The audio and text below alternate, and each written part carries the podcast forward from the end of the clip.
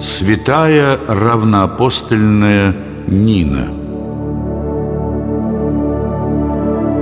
Просветительница Грузии, святая равноапостольная Нина, появилась на свет в конце третьего века нашей эры.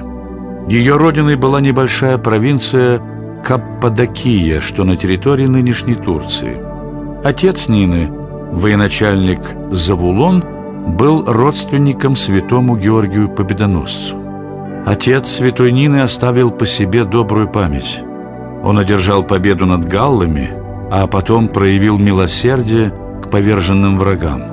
Завулон освободил пленных гальских воинов, которых обратил в христианство, и, по примеру своего отца, Нина с детства мечтала отдать себя делу просвещения язычников. Однажды Нина читала Евангелие от Иоанна и плакала над рассказом о казни Иисуса Христа. Воины же, когда распяли Иисуса, взяли одежды Его и разделили на четыре части, каждому воину по части, и хитон. Хитон же был не сшитый, а весь тканный сверху. И так сказали друг другу, не станем раздирать его, а бросим о нем жребий, чей будет. Святая Нина задумалась. Где же теперь обретается хитон Господа нашего Иисуса Христа, вытканный руками Пресвятой Богородицы? Престарелая христианка, воспитательница юной Нины, рассказала. Далеко-далеко, к северо-востоку от Иерусалима, есть страна Иверия, а в ней город Мцхета. Иудейский священник из этого города присутствовал при казни Спасителя. Он-то и выкупил святой хитон Господень у римского воина и отнес его в Иверию. Но жители этой страны остаются язычниками, поклоняются идолам, Самой Пресвятой Богородице во время ее земной жизни выпал апостольский жребий идти в Иверию и просветить эту страну верой христианской. Но ангел явился к Деве Марии и предрек, что Иверия станет ее земным уделом впоследствии, а проповедь Евангелия придет на эту землю в свое время. Предание повествует, что однажды девушке в тонком сне явилась Дева Мария, вручила ей крест, сплетенный из виноградных прутьев, и сказала «Иди в страну Иверскую, благовествуй там Евангелие Господа Иисуса Христа, я же буду тебе покровительницею». Пробудившись, святая Нина нашла возле себя крест – виденный ею во сне. Девушка срезала прядь волос со своей головы и для прочности перевязала ими чудотворный крест. Взяв благословение патриарха, Нина отправилась в неведомую страну, которую ныне именуют Грузией.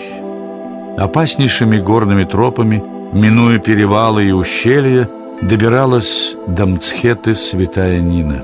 В дороге Одинокую путницу кормили сердобольные пастухи, они же указывали ей путь. Согласно легенде, Нина пришла в Мцхету в тот самый день, когда христиане всего мира отмечали преображение Господне. Но жители города, будучи язычниками, собрались в этот день для поклонения своему идолу Армазу и другим истуканам, установленным на высокой горе – Ужасное зрелище варварского празднества повергло святую Нину в слезы. Она взмолилась. «Господи, яви силу свою, не звергни бездушных истуканов, которым поклоняются эти неразумные люди». И тотчас же, согласно преданию, поднялась страшная буря, повалившая идолов в пропасть. Разъяренные язычники подступили к незнакомке, которую сочли колдуньей, но тут кто-то увидел, что прядь волос на ее голове срезана. В те времена это означало, что девушка является рабыней. Послышались голоса. Мы не имеем права убивать ее Скажи, девица, кто твой господин? Мы выкупим тебя за любые деньги А потом казним за поругание наших богов Святая Нина отвечала Мой господин Христос, я его раба Жители Мцхета никогда не слышали о Христе. Возникло недоумение И несколько добрых горожан, пожалев беззащитную незнакомку Воспользовались замешательством и спасли ее из рук озверелых жрецов. Святая укрылась в избушке садовника. Он и его жена полюбили Нину как свою дочь а вскоре, по молитвам святой Нины, супруга садовника избавилась от бесплодия и родила мужу сына. Молва о необыкновенной девушке разнеслась по округе. Согласно преданию, святая Нина излечила смертельно больного ребенка, возложив на него свой крест из виноградных прутьев. А тут вдруг тяжело заболела жена царя Мириана, царица Нана – она сама пришла в избушку святой Нины, и та своими молитвами избавила ее от недуга. Царица стала ревностной христианкой. По наущению приближенных царь Мириан хотел казнить святую Нину. Однако, как говорит предание, он был внезапно поражен слепотой, а на землю спустилась мгла – Царская свита, объятая ужасом, стала призывать своих идолов. Летописец повествует. Но глухи были к мольбам людей бездушные истуканы, и мрак умножился. Тогда устрашенные вельможи единогласно воззвали к Богу, которого проповедовала святая Нина.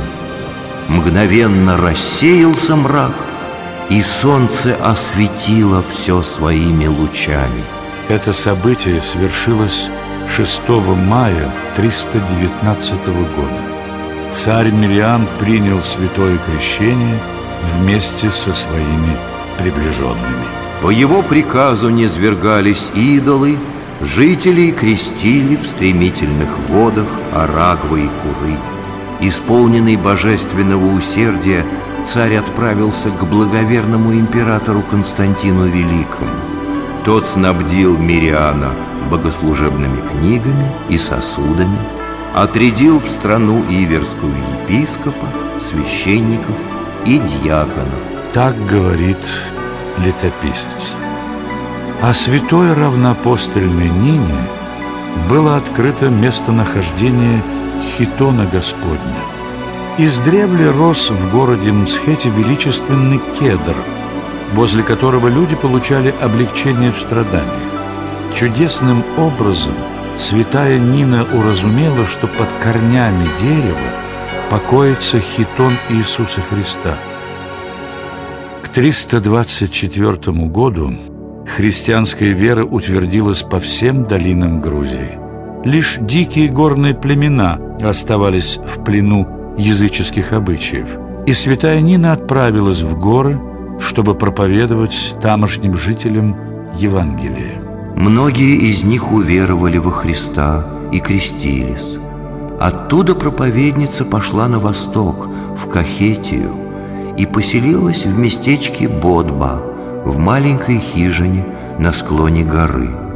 Здесь она вела подвижническую жизнь, пребывала в постоянных молитвах, обращая ко Христу окрестных жителей.